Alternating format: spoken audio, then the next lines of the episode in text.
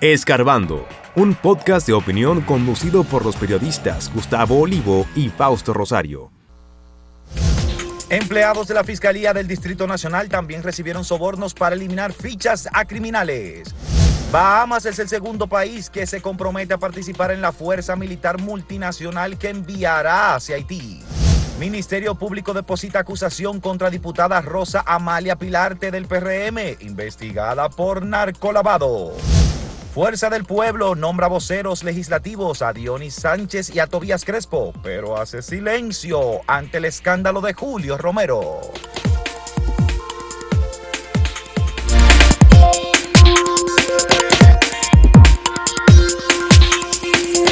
Nuevos hallazgos sobre el caso llamado Operación Gavilán, que tiene que ver con empleados, digamos, de término medio en el Ministerio Público, que se dedicaban a borrar expedientes de personas que tenían o hechos criminales o a veces hasta condenas o acusaciones muy serias por diversos ilícitos que iban desde crimen hasta narcotráfico y ese tipo de cosas o fraude y borraban esos expedientes. Eso era muy común, ayer comentábamos, eh, durante muchos años que decían, ah, tal expediente se extravió y la gente se decía, pero ¿cómo se puede extraviar un expediente? A veces de un asesinato, de una violación, muchísimas cosas. Y no era nada más y nada menos que gente dentro del Ministerio Público se dedicaba precisamente a hacer desaparecer esos expedientes y por esa diligencia eh, ilícita se cobraba. Eh, la fiscal del Distrito Nacional ha dicho que no solo era a nivel de la Procuraduría que ocurrían estas cosas, sino que en la Fiscalía del Distrito Nacional también se perdían, entre comillas, expedientes porque habían personas que se dedicaban a eso, a hacerlo desaparecer, ¿verdad? Para cobrar a cambio.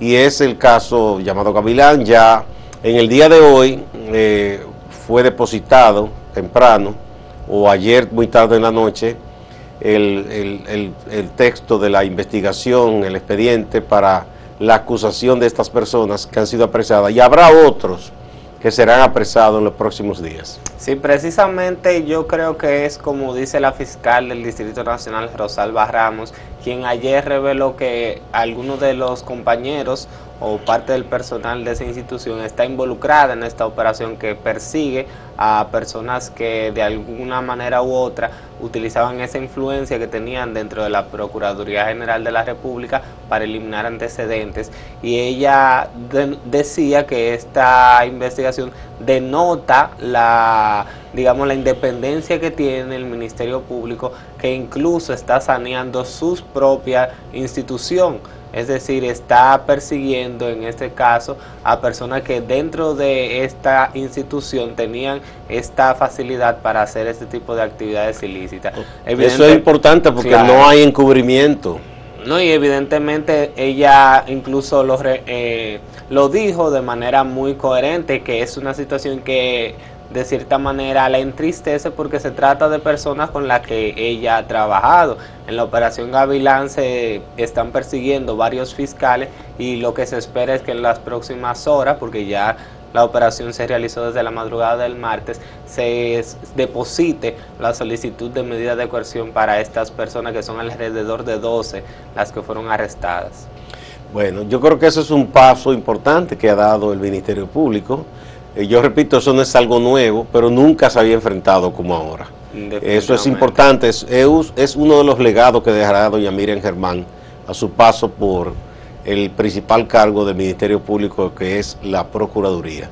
Y debe hacerse a nivel nacional esa profilaxis, porque se sabe de muchísimos abusos en algunas demarcaciones que se cometen con gente que hace del Ministerio Público, a veces incluso de los tribunales de justicia, una especie de feudo personal para hacer negocio en vez de dedicarse a lo que le corresponde, eh, a lo que demanda la responsabilidad de un cargo como lo que tiene que ver con una fiscalía o a veces un tribunal de justicia. Eh, de manera que esto hay que acogerlo y aplaudirlo. Vamos a una pausa. No, ah, todavía no. Ah, pensé que venía la pausa. Bueno, hay otros temas. Mira, Jesús, eh, el partido Fuerza del Pueblo eh, acaba de anunciar sus portavoces o voceros para la próxima legislatura que eh, será a partir de este 16 de agosto. Son Tobías Crespo, que será portavoz en la Cámara de Diputados del bloque de Fuerza del Pueblo, y el otro es Dionis Sánchez, senador de Pedernales, que será el portavoz en el Senado. Eso está muy bien, pero a estas alturas se pensaba que ese partido iba públicamente a tomar una posición respecto a la elección, a la escogencia de Julio Romero como candidato a alcalde de Santo Domingo Este, porque mucha gente le ha recordado a ese partido y a la opinión pública eh, el historial de este señor, que fue una persona que incurrió en la violación de una menor, porque ah, eso está tipificado, es un delito. No hay consentimiento en un menor de edad. De, manera que un adulto, en ese caso él tenía 49 años y esa niña solo 16, no puede alegar que fue consentido. No, un adulto que hace es embaucar a un menor y eso se tipifica como violación. Pero además hubo otros casos que denunciaron mujeres luego de que Alicia Ortega destapó este hecho con esa jovencita eh, otras mujeres que dijeron que habían sido agredidas sexualmente, violadas por Julio Romero. Entonces, eh, un partido no puede hacer ah, de oído sordo, indiferente. Eso es un escándalo, que se ponga al, elector, a, se le dé la opción de elegir a alguien así. No puede ser. Sí, no, y yo definitivamente como municipio de Santo Domingo Este creo que Fuerza del Pueblo tenía candidatos más potables en claro. ese sentido. Tenía, yo creo que el principal dentro de los seis precandidatos que yo tenía que iba a la cabeza era Surún Hernández, quien había manifestado sus aspiraciones y que incluso hay varios afiches de aquel lado. No creo que haya sido una buena decisión tomar esta persona, aunque quizás lleva mucho tiempo en la militancia de ese partido, pero con ese background que lleva y con ese caso, realmente no fue una decisión muy acertada. Definitivamente vamos a ver qué pasa porque ya hay que admitirlo que realmente en Santo Domingo este hay mucho disgusto con las actual, actuales alcaldes o mejor dicho con las, la, eh, eh, la actual gestión de la alcaldía por lo que los comicios van a ser muy competitivos y como Fuerza del Pueblo en ese sentido ha sido el que ha llevado la cabeza en este año en términos de oposición. Vamos a ver cómo les va. Sin embargo, realmente quizás no fue la decisión más acertada ni fue el candidato más fuerte que decidieron para estos comicios de 2024. Pero que haya disgusto con una gestión no quiere decir automáticamente que hay una fuerza determinada o un partido que va a cosechar ese disgusto y va a ganar. O sea, eh, todavía está por ver. Pero es lo que generalmente pasa, porque... Pero no es automático. es decir, por ejemplo, además de Fuerza del Pueblo, está el PLD, que es un partido de mucho arraigo y tradición. Entonces, no se sabe si finalmente uno de esos partidos vencerá a Manuel Jiménez o al PRM. al PRM. Eh, y, cuál de ellos será, porque no es que es tan fácil. Muchos dicen, ¿qué tú estás haciendo para ganar, por ejemplo? Y te dicen, no, porque en este gobierno no hay tal problema. Sí lo hay, pero eso no significa que la gente automáticamente te va a elegir a ti. No, y en ese caso ah, podríamos decir que Fuerza del Pueblo iba a tener cierta ventaja porque el candidato del Partido de la Liberación Dominicana también eh, tuvo historial en la alcaldía de allá. ¿Y quién es? El Luis Alberto. Y la gente... Pero él no fue alcalde. No, no, fue alcalde, pero estuvo vinculado a las pasadas gestiones. Y realmente la gente, la gestión del PLD no la recuerda con mucho agrado porque quizás, aunque no ha tenido los mismos problemas que esta gestión, sí tuvo serias deficiencias que incomodaron mucho a la ciudadanía en esas gestiones. Entonces, por eso se decía que quizás Fuerza del Pueblo iba a tener una ventaja en ese sentido porque podía presentar un candidato fresco y un candidato con arraigo en la, en la en el municipio. Pero hay que ver qué pasa. Ellos parece que quieren morir con ese pitcher, quieren morir con Julio Romero. Bueno, vamos a ver. Que con su pan se lo coman. bueno, vamos ahora a la pausa eh, y a presentarles a ustedes el sondeito de hoy. Estamos preguntando sobre muchos municipios importantes cómo podrían ser las elecciones municipales. En el caso de hoy presentamos La Vega. Eh, la Vega, ¿cuál de estos partidos piensan ustedes que va a ganar las municipales? ¿Será Fuerza del Pueblo? ¿Será el PLD? ¿Será el PRM o será otro partido?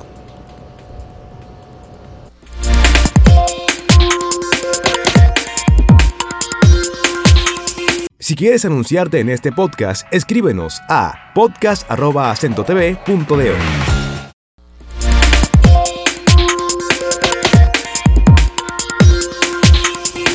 Bueno, la justicia siempre sigue caminando en nuestro país y eso es evidente. Ayer, por ejemplo, el Ministerio Público depositó la acusación ante la Suprema Corte de Justicia en contra de la diputada Amalia Pilarte, quien es acusada, según el expediente, por lavado en narcotráfico se apoderó también en ese sentido al juez que va a conocer ese caso porque recordemos que al tratarse de una legisladora tiene unas condiciones distintas y es una jurisdicción especial. En ese sentido ya le queda al proceso desarrollarse porque evidentemente va a la Suprema Corte de Justicia porque se trata de un legislador que tiene una jurisdicción privilegiada, es decir, que tiene ciertas condiciones por las que no puede ser juzgada de manera corriente como cualquier otra persona.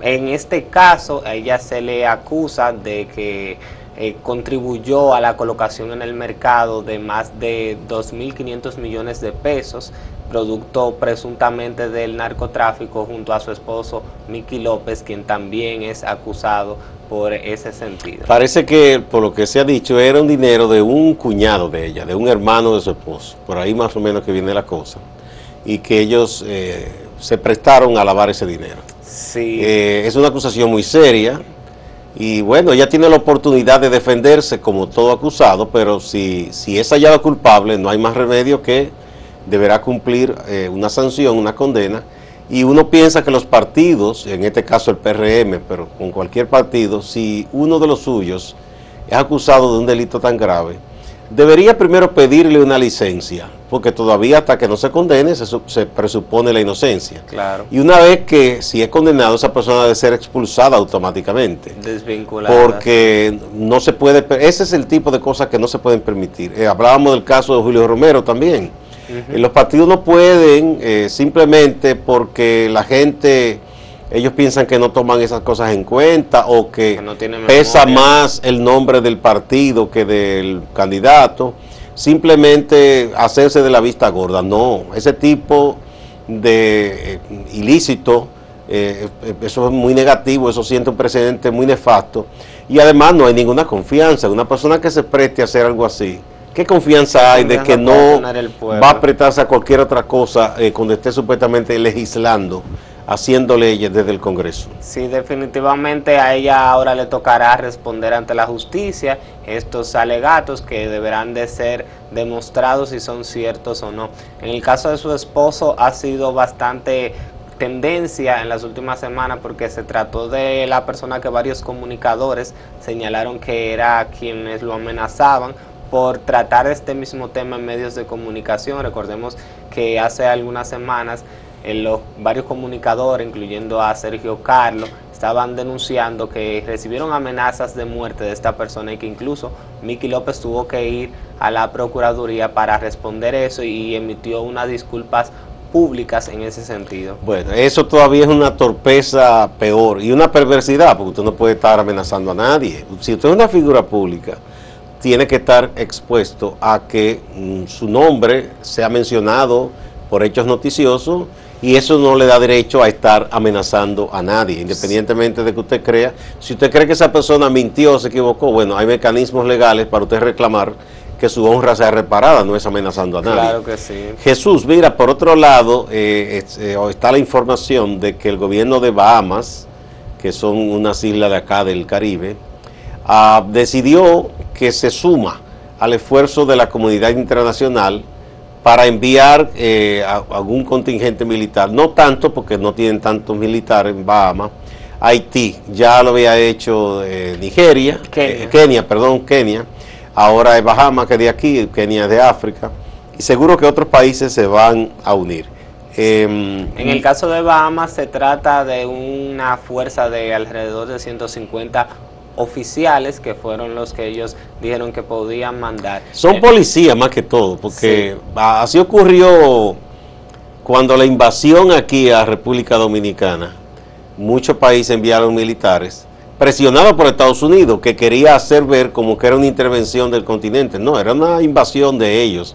Pero forzaron, presionaron, en aquellos años ellos tenían como más poder para eso, para que algunos países enviaran también aquí militares. Aquí hubo gente de Honduras, de Brasil, Eh, Costa Rica creo que envió unos cuantos policías, porque Costa Rica se había deshecho de su ejército, eh, para atender esa presión de Estados Unidos. En este caso, eh, no hay mucha ganas o voluntad de países latinoamericanos en involucrarse de nuevo en esa incursión en Haití. Entonces hemos visto, bueno, de África y ahora está el gobierno de las Islas del Caribe de Bahamas, que ha dicho que sí, que va a participar. Vamos a ver cómo resulta esto. Un día de esto la ONU, el Consejo de Seguridad, tiene que decidir qué va a hacer finalmente con Haití. Sí, ah, para iniciar este esfuerzo que va a encabezar el gobierno de Kenia con mil agentes policiales se necesita una resolución del Consejo de Seguridad de las Naciones Unidas que es lo que hasta el momento se ha comprometido Estados Unidos que va a realizar en ese sentido. Es decir, ellos delegaron totalmente la responsabilidad del manejo de las políticas que se van a desarrollar para asistir a las fuerzas policiales de Haití a la República de Kenia. Sin embargo, ellos que eh, fueron los primeros que han, digamos, tomado carta en el asunto de manera fehaciente, han dicho que lo hacen porque quieren apoyar a todos los países con ascendencia africana, incluyendo los países del Caribe. Ese es el, esa es la retórica. Lo más probable es que a Kenia se le pidió ese favor. Ah, se lo pidieron esas potencias a cambio de algo, porque eso no se hace gratis. Eso es así. Sí, sí, sí. Eh, aquí mismo, cuando hubo la invasión de 65, hay muchas historias de algunos delegados eh, de países que compraron el voto para decir que sí, que viniera la incursión militar, a cambio hasta de construirle una obra o darle un préstamo, porque esas cosas se hacen. ¿eh? Eso no es gratuito. hay que recordar que el Consejo de Seguridad hay cinco miembros permanentes que tienen derecho a veto, que son Estados Unidos, Rusia, China, Reino Unido y Francia. Tienen derecho a veto y cualquiera de ellos que diga no, estoy en contra, ya eso se anula, esa, esa decisión. Los demás son eh, itinerantes, en República Dominicana ha estado y otros países, pero no eh, miembros permanentes. Y muchas veces se ha reclamado de que se elimine eso de esos votos privilegiados y decisiones de veto que tienen esas cinco grandes potencias, porque eso es muy antidemocrático. Claro. Eh, son como países que se, se les considera como superiores a los demás y se supone que así no deben ser las cosas.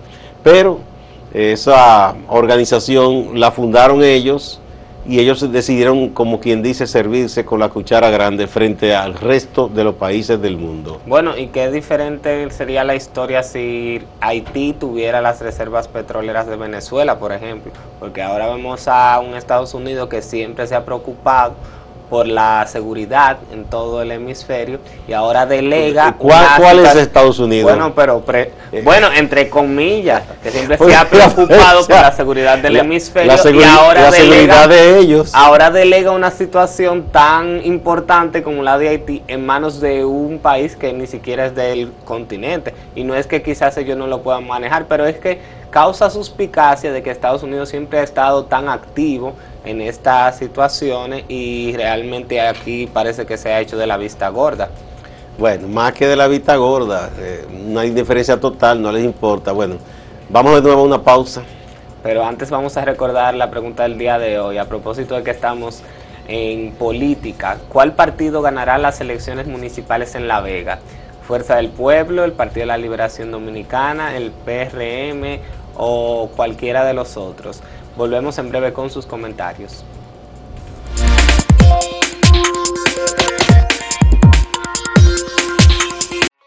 Síguenos en redes sociales, arroba acento diario y arroba acento TV.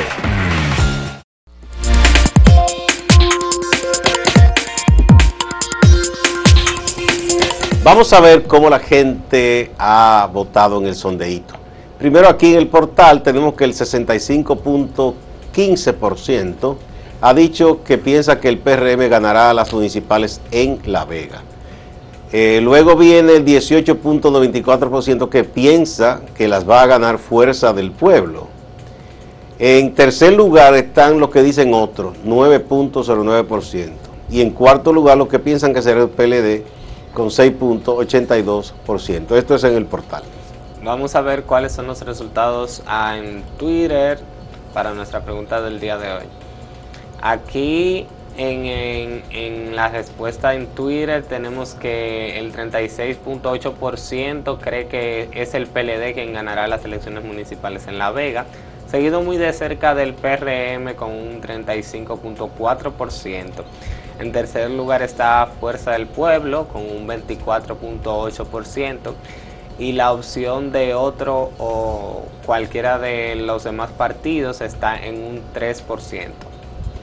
Veamos en YouTube cómo la gente ha votado. En esta red, el 62% piensa que será el PRM que ganará en La Vega. En segundo lugar, con 26%, están los que piensan que será Fuerza del Pueblo. En tercer lugar, con 7%, están los que piensan que será el PLD. Y en cuarto lugar, con 4%, están los que dicen que será otro partido. Vamos a ver algunos de los comentarios. En Twitter, Diorasis Encarnación nos cuenta. El PLD ganará las elecciones en La Vega, así como la mayoría de municipios y distritos municipales del país. Aguanten, que falta poco. Muy entusiasta, Dioracio. Sí, sí, sí. Vamos a ver otro comentario. Víctor José Abreu me dice, no sueñen lo del PRM, soy de La Vega y miro el sentir del pueblo. Pero él no dice por quién será. No, dice cuál, sino que el PRM no va a ser. Aquí tenemos a Enércido Familia en YouTube. El PRM con Kelvin Cruz. Dice partido y candidato. Ese es el actual alcalde, Kelvin. Eric Bautista dice la fuerza del pueblo con Euclides Sánchez, el próximo alcalde. Pero Euclides no está aspirando a alcalde, es a senador. Bueno. Ya nos vamos con Máximo Laureano la ciudad de Santiago de los Caballeros. Adelante, Máximo. Gracias, compañeros. Saludos. Iniciamos con el Distrito Municipal Acto del Yaque, pero esta vez no hablaremos de un tema político, y es que las autoridades del Ministerio Público, representantes de la Agencia de los Estados Unidos para el Desarrollo Internacional, la USAID y otras autoridades cortaron la cinta para dejar en funcionamiento una casa comunitaria en esta jurisdicción. El objetivo es llevar a cabo la mediación para arreglar situaciones, para dirimir conflictos entre ciudadanos que puedan tener diferencia por una u otra razón. Se trata de personas que no acceden a la justicia ordinaria, muchas veces porque no tienen los recursos y en otras ocasiones porque desconocen cuáles son los procesos. Sobre la apertura de esta nueva casa comunitaria nos habla Lisette Dumitz, representante de la USAID. También Nelson Espinal, quien es el coordinador general de la Casa Comunitaria de Justicia y el fiscal titular de Santiago, Osvaldo Bonilla Hiraldo. Las casas comunitarias de justicia son uno de los socios estratégicos que USAID ha tenido para generar espacios de atención y acceso a la justicia. No la justicia formal necesariamente solamente, sino también a través de la resolución alterna de conflictos. Esto eleva la comunidad de Ato, del Yaque en la geografía nacional como bandera democrática, como bandera de justicia, como bandera de inclusión social, como bandera de ciudadanía. Ser ciudadano es acceder a justicia y ser atendido con justicia. De la Fiscalía siempre, siempre estaremos dando los pasos necesarios para lograr cosas, para eh, lograr eh, cosas que sean positivas para la comunidad, cosas que impacten, eh, cosas que reduzcan la presencia de ciudadanos en el sistema formal de justicia penal. Sectores de la parte suroeste de Santiago, entiéndase la otra banda, la Herradura, Bellavista y otros lugares se manifestaron este miércoles por la falta de agua potable. Han denunciado que han ido a la Corporación de Acueducto y Alcantarillado de Santiago. que le han prometido una solución, pero que no tienen el problema resuelto. Ya hoy podemos decir que restableceremos el servicio, eh, vamos a incorporar unas bombas porque estamos terminando de anclar, pero dado el estrés que tiene la comunidad, vamos a, a comenzar con un equipo a media tarde, a las 3, a las 4 de la tarde, y ya en tarde, en la noche, podríamos también poner la segunda bomba en operación o mañana por la mañana. Luego de esta explicación técnica de la gerencia de Corazán se dio una situación y es que justamente en esta zona volvió a estallar una tubería de la red de distribución de agua potable como podemos ver en las imágenes. Distante pero pendiente, actualidad y objetividad desde Santiago. Siga con la programación de Acento TV.